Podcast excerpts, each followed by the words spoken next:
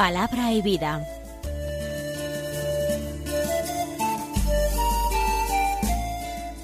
Con el Padre Manuel Horta, desde Sevilla.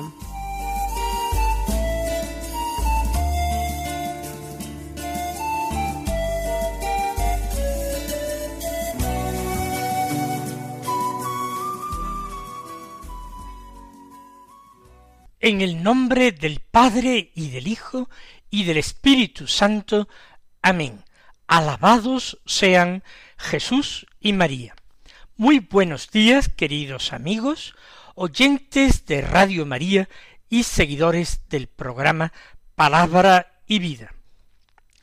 Hoy debería ser el jueves de la decimosexta semana del tiempo ordinario.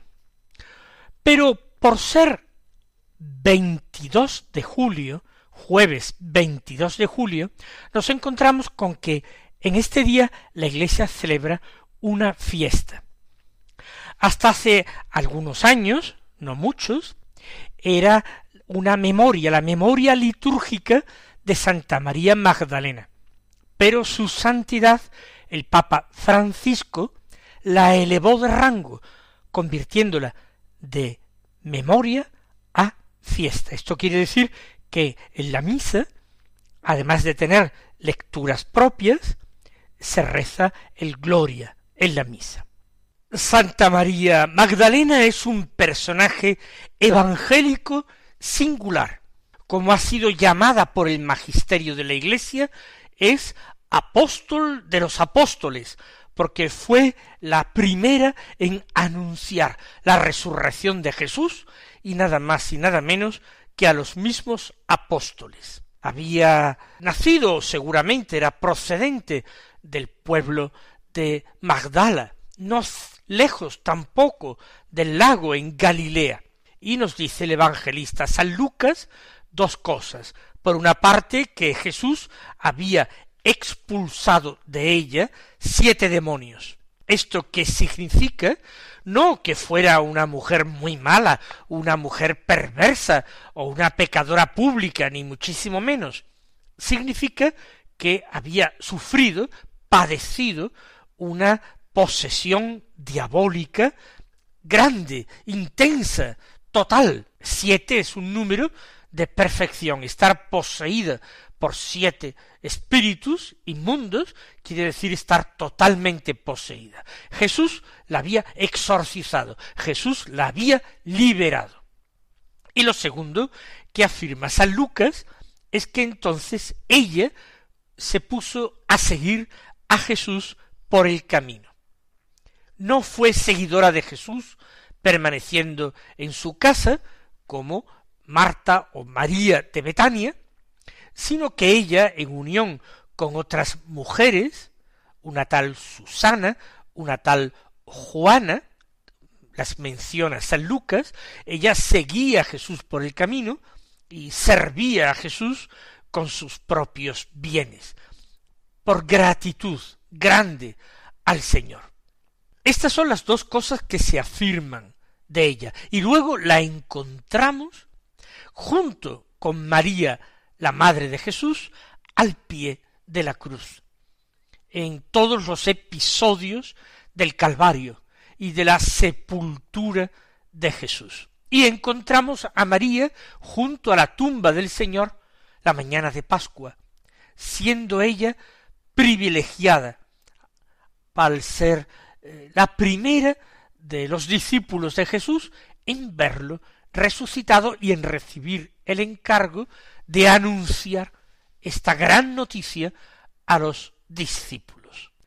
Para mí no son totalmente convincentes y por supuesto no son seguras porque son tardías, son tradiciones medievales que identifican este personaje con la mujer pecadora que entra en casa del fariseo Simón cuando Jesús está convidado allí a comer y se echa a sus pies a regar los pies del Señor con sus lágrimas y a secarlos con sus cabellos.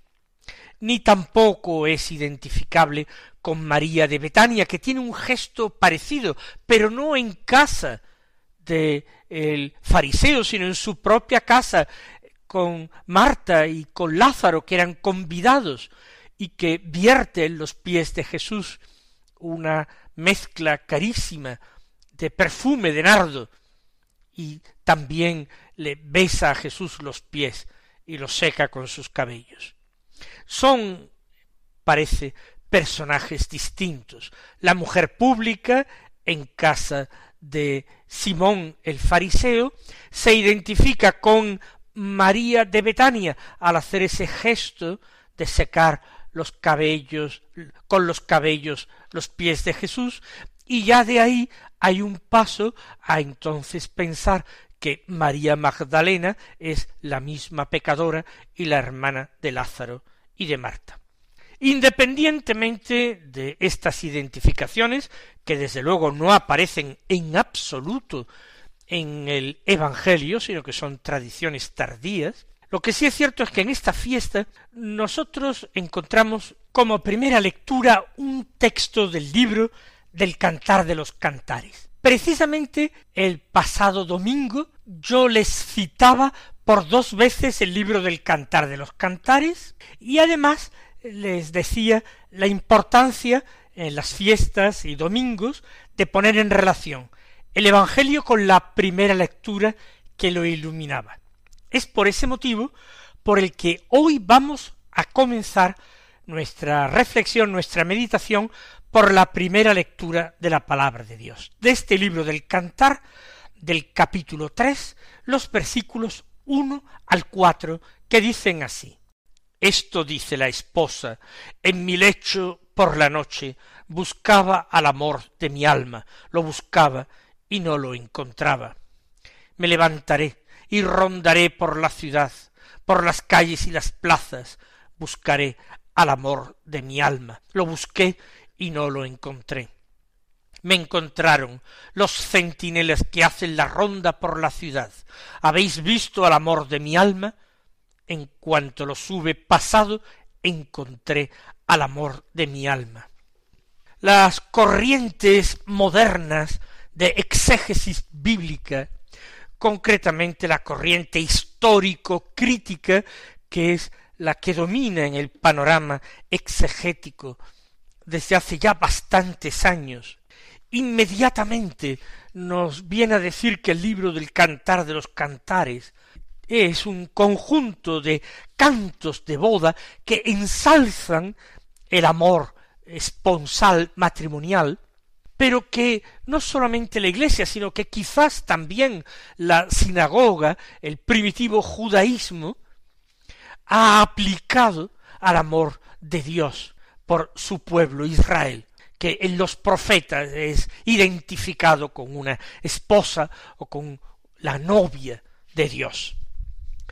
A mi juicio, el cantar de los cantares, sea quien sea su autor, que desde luego no fue Salomón, sin embargo, fue escrito directamente con una intención religiosa, y no es que se le pueda aplicar al amor de Dios y al amor a Dios, un amor esponsal, sino que fue escrito directamente poniendo en la figura del amado esposo eh, a Dios, mientras que la amada esposa era inmediatamente identificada con su pueblo, con el, el, que Dios es fiel, o también con el alma, con la persona individual que hace alianza con Dios o renueva alianza con Dios. Dice la esposa, en mi lecho por la noche buscaba el amor de mi alma, lo buscaba y no lo encontraba.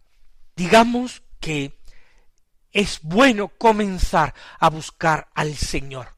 En cualquier circunstancia, momento, lugar, época de nuestra vida. Que la búsqueda del Señor tiene que ser comenzada y recomenzada cada día. Que la búsqueda del Señor es el principio de la vida espiritual. Y que la vida espiritual sólo comienza cuando nosotros nos llenamos con el deseo de alcanzarle, de abrazarle. Lo que ocurre es que la esposa busca el amor de su alma, cuando ya en los anteriores poemas del cantar el amado se le ha acercado con mucha frecuencia, sin encontrar de su parte, de parte de la amada, la prontitud, la disponibilidad para acogerle. Ahora que el amado ha pasado, que ella se encuentra sola y a oscuras, entonces desea encontrarle y le llama. Lo buscaba y no lo encontraba. Y es que no se puede encontrar al Señor en el momento en que se quiera. Él no está para satisfacer nuestros caprichos, Él no está solamente para cubrir nuestras soledades y consolar nuestras penas. Por supuesto, en nuestra oscuridad ansiamos al que es la luz del mundo, pero con una gran humildad y con una gran paciencia hemos de comenzar nuestra búsqueda. Más aún, la búsqueda exigirá que nos pongamos de pie, que nos esforcemos, que salgamos de nosotros mismos, así como la amada finalmente hace. Al no encontrarle dice, me levantaré y rondaré por la ciudad, por las calles y las plazas, buscaré allí al amor de mi alma. Tampoco es buen lugar para buscar y encontrar al amado las calles y las plazas de la ciudad. Un encuentro amoroso requiere intimidad. Un cortejo nupcial requiere un poco de apartamiento. Luego vendrá el matrimonio y con el matrimonio el carácter público, el reconocimiento de todos. Pero aún no se está en esta situación. Por ello la búsqueda tiene que ser más discreta y más prudente, no por las calles y las plazas de la ciudad.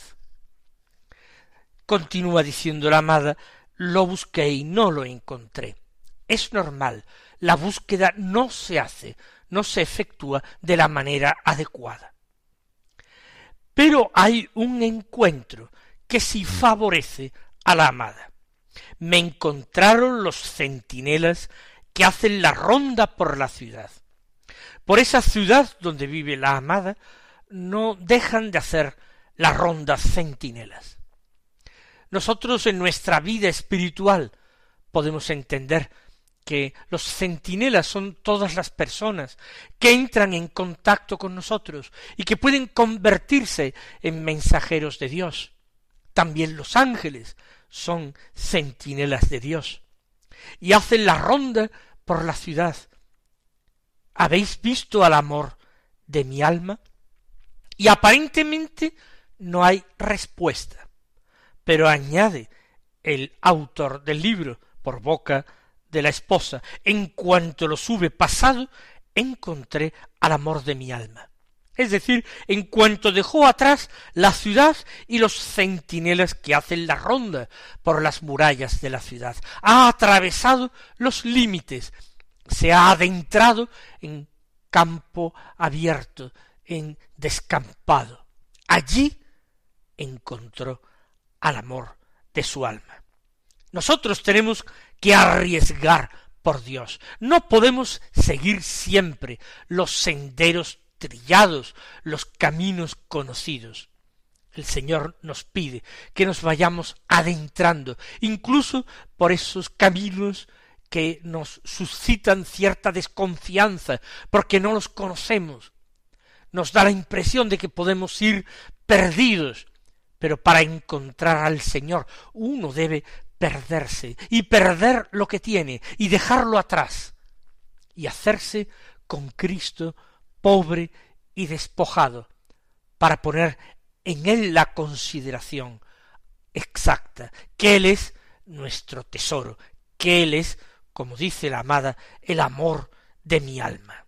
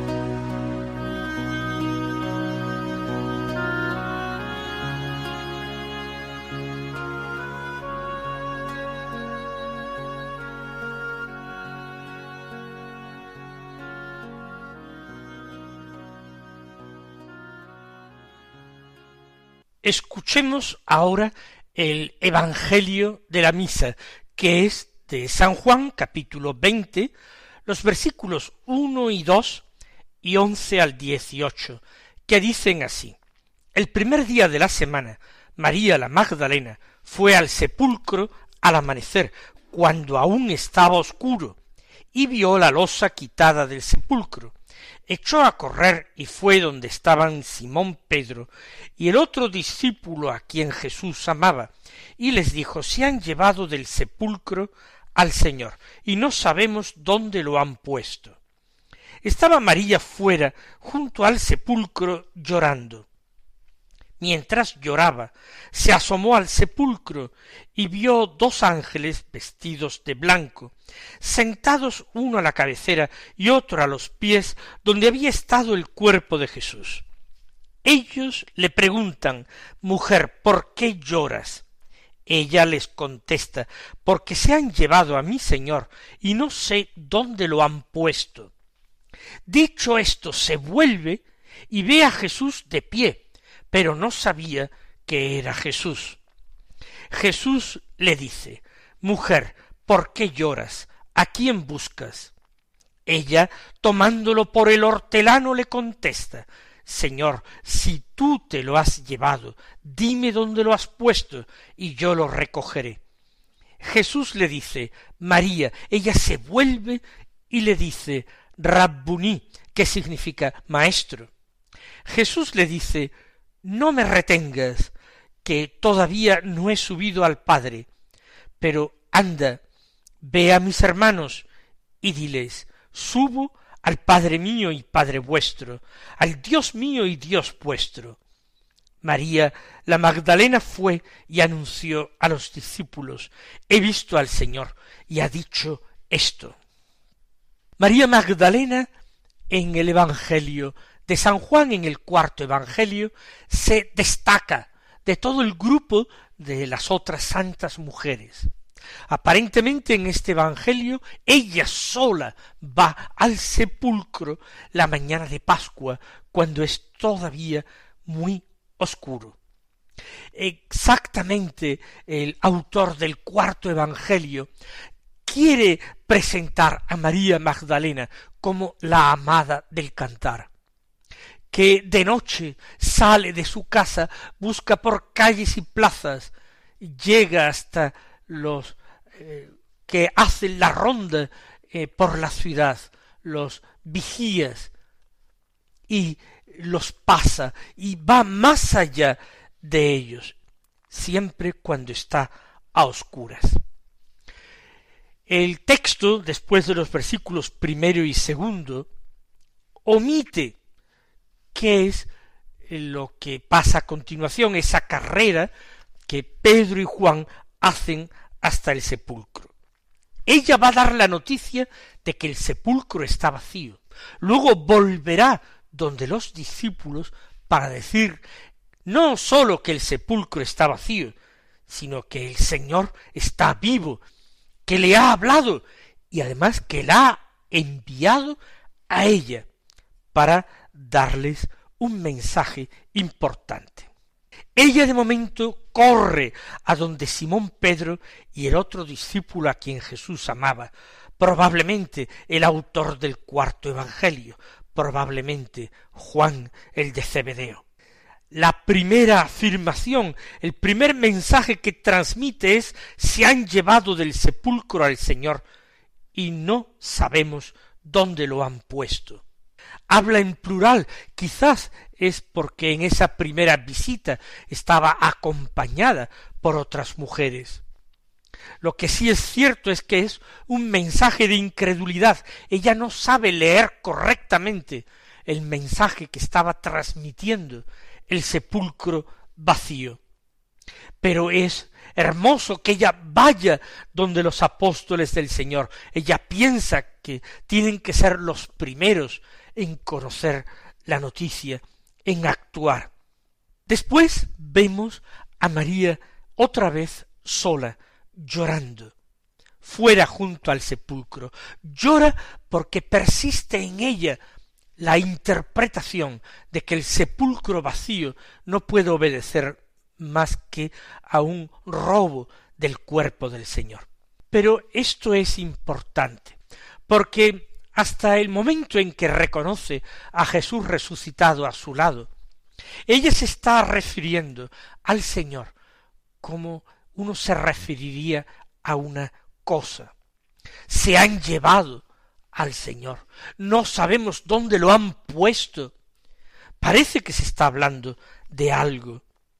Incluso cuando habla con aquellos ángeles vestidos de blanco que se encuentran en el interior del sepulcro, ella dice se han llevado a mi Señor, no sé dónde lo han puesto. Y cuando le habla el mismo Jesús resucitado, ella le dice si tú te lo has llevado, dime dónde lo has puesto, yo lo recogeré. Se está hablando de una persona o de una cosa. Claro, María Magdalena cree que Jesús es un cadáver y lo ha reducido entonces a la categoría de una cosa, de un objeto. ¿Cuántas veces los cristianos que nos acercamos a recibir la comunión no vamos con una conciencia viva, con una fe despierta de que vamos a recibir a alguien. No es algo la Santísima Comunión, es alguien, es el Dios vivo, es el Cristo, el Mesías resucitado. Y vamos a tener un encuentro personal en el que vamos a poder departir con Él de tú a tú, como un amigo habla con otro amigo. Y sin embargo, nosotros nos hemos quedado muchas veces al nivel de María Magdalena y consideramos la sagrada forma, lo consideramos como una cosa que nos da el sacerdote, que deposita en nuestra lengua o en nuestras manos algo en vez de alguien. Pidamos al Señor vivir la experiencia de María Magdalena y descubrirlo en nosotros y en nuestras vidas, vivo y actuante. Descubramos cómo Él también nos envía. Que los bendiga y hasta mañana si Dios quiere.